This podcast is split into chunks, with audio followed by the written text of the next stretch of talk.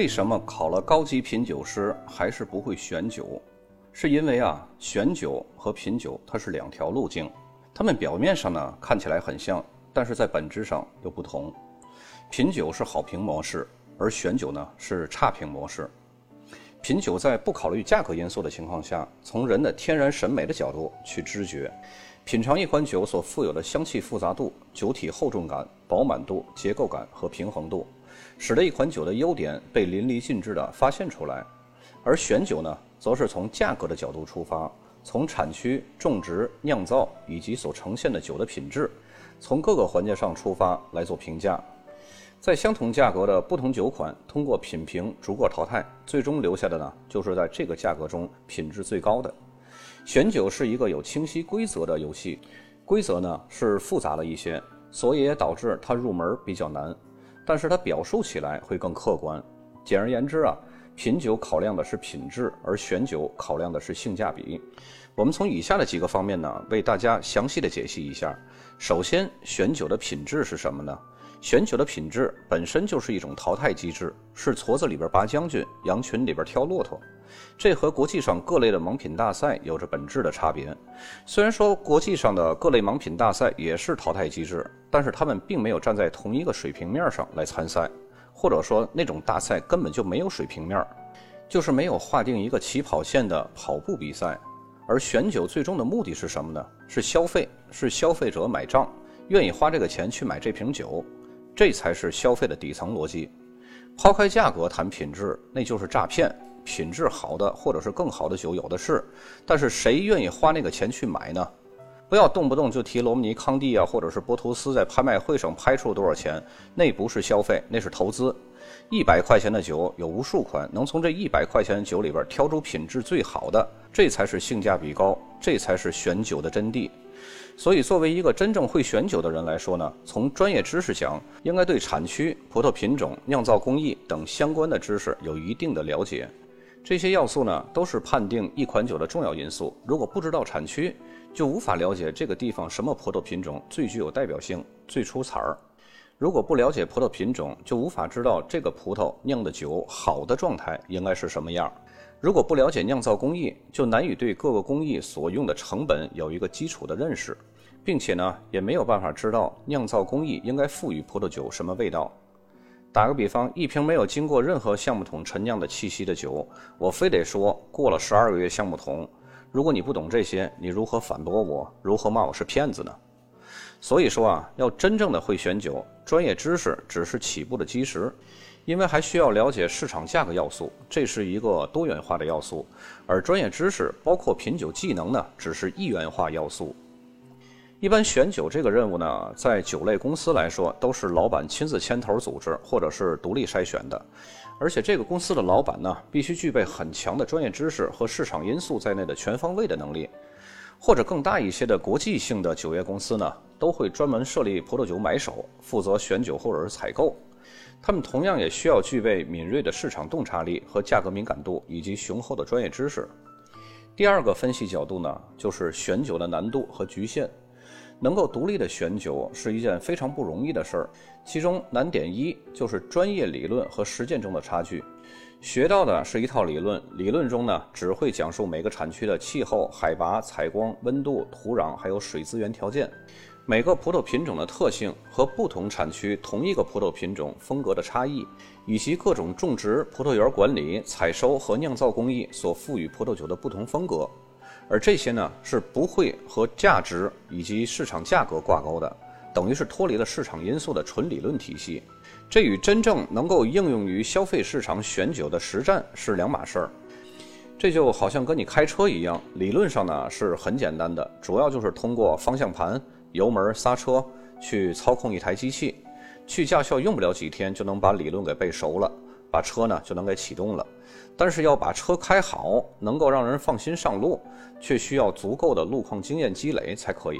非得开足几万里，你才能成为一个老司机。这里的路况经验就很像到消费市场实战选酒积累的经验。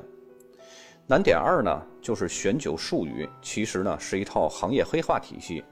如果你不在这个行业接受洗涤呢，就很难知道这些术语背后的差别。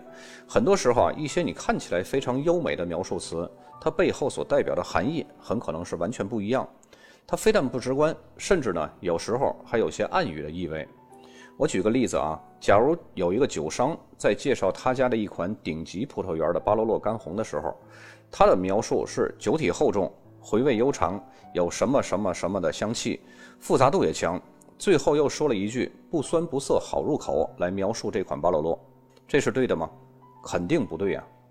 巴罗洛，而且是顶级葡萄园的巴罗洛，怎么可能是不酸不涩的呢？稍微有点专业知识的消费者一听到这些描述词就不符合逻辑啊！一个不酸不涩，无形中呢就把一个顶级葡萄园的巴罗洛降了很多个档次。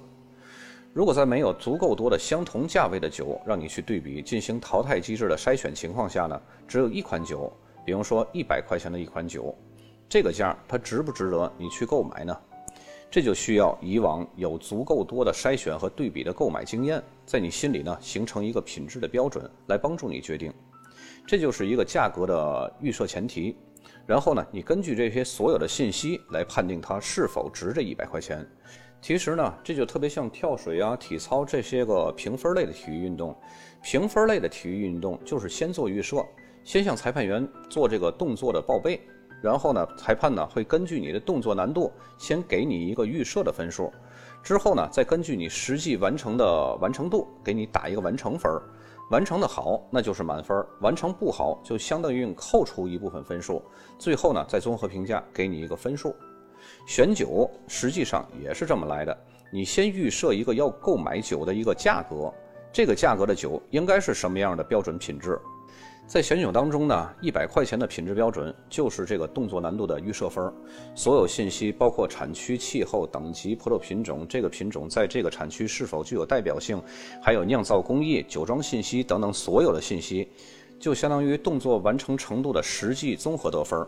如果达不到满分儿，就是不值一百块钱；如果达到了满分，就是值一百块钱。如果比预设分还能多出来一些优点，那么这瓶酒的性价比就超值了。所以，如果不知道自己要买的酒是什么价位的酒，那就没有办法进行选酒了。所以说，选酒它是有局限性的，它不能对你所选的酒进行经验以外的评价。如果不把酒放在确定的价位之中，那么选酒就是无效的了。第三个分析的角度呢，就是品酒的本质。品酒跟选酒相比呢，有一个很大的不同，或者说是根本就不是一个路径的，它不需要预设条件。到目前为止啊，葡萄酒圈对于葡萄酒的品鉴还没有形成一个有效的、有影响力的体系。虽然说有个 WSET 的 SAT 的一个品酒方法体系，但是更多的酒的好坏的标准还是集中在世界著评的酒评人或者是酒评机构手中。这其中呢，又夹杂了很多的主观因素，所以呢，目前还没有一套十分客观的可以用标尺来衡量的这么一套评价体系。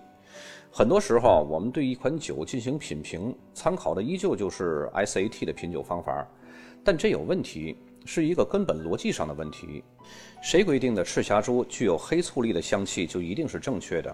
谁又规定的经过橡木桶陈酿出现烟熏或者是香草的气味就一定是最好的呢？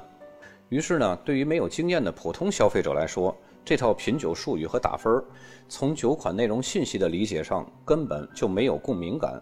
消费者其实不知道这套评价体系和酒评词它的背后代表着什么，他们只知道这个酒拿了什么样的奖，著名酒评人或者是酒评机构打了多少分儿，这也就形成了他们的购买的原动力。